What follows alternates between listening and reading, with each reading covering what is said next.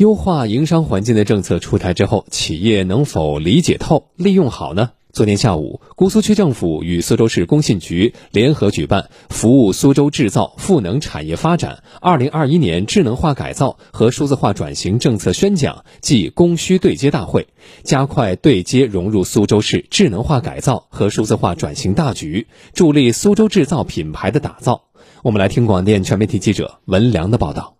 它是一个以数据为核心的一个新型的制造管理系统，就是能够帮一些传统的工厂做一个数字化的升级，呃，把它在生产、物料、设备、质量各个方面呢做一个数字化的提升。慕白科技苏州有限公司创始人 CEO 钱胜前介绍，他们公司创办于2017年，是一家致力于用数据和 AI 为中国制造赋能的互联网科技企业，是国内首批尝试以标准化产品服务成长型制造企业数字化的创新企业之一。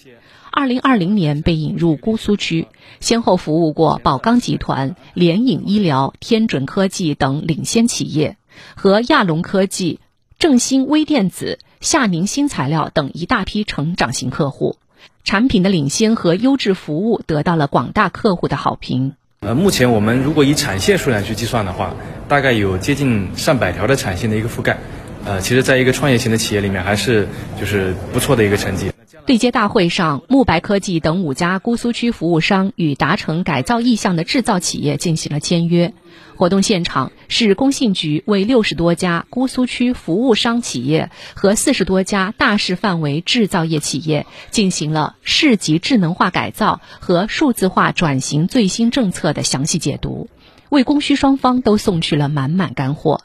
姑苏区经济和科技局工业和信息化处处长李旭东。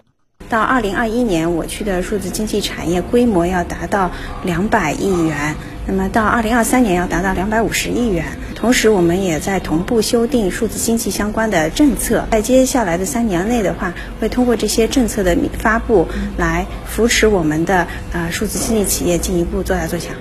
据了解，目前国家十大工业互联网双跨平台中已有七家落户苏州，全市已有国家级工业互联网试点示范项目二十一个，省级示范智能车间占全省总量的近百分之五十。从今年起，用三年时间完成我市一万一千家规上工业企业智能化改造和数字化转型的全覆盖，建成一千个省市级示范智能车间。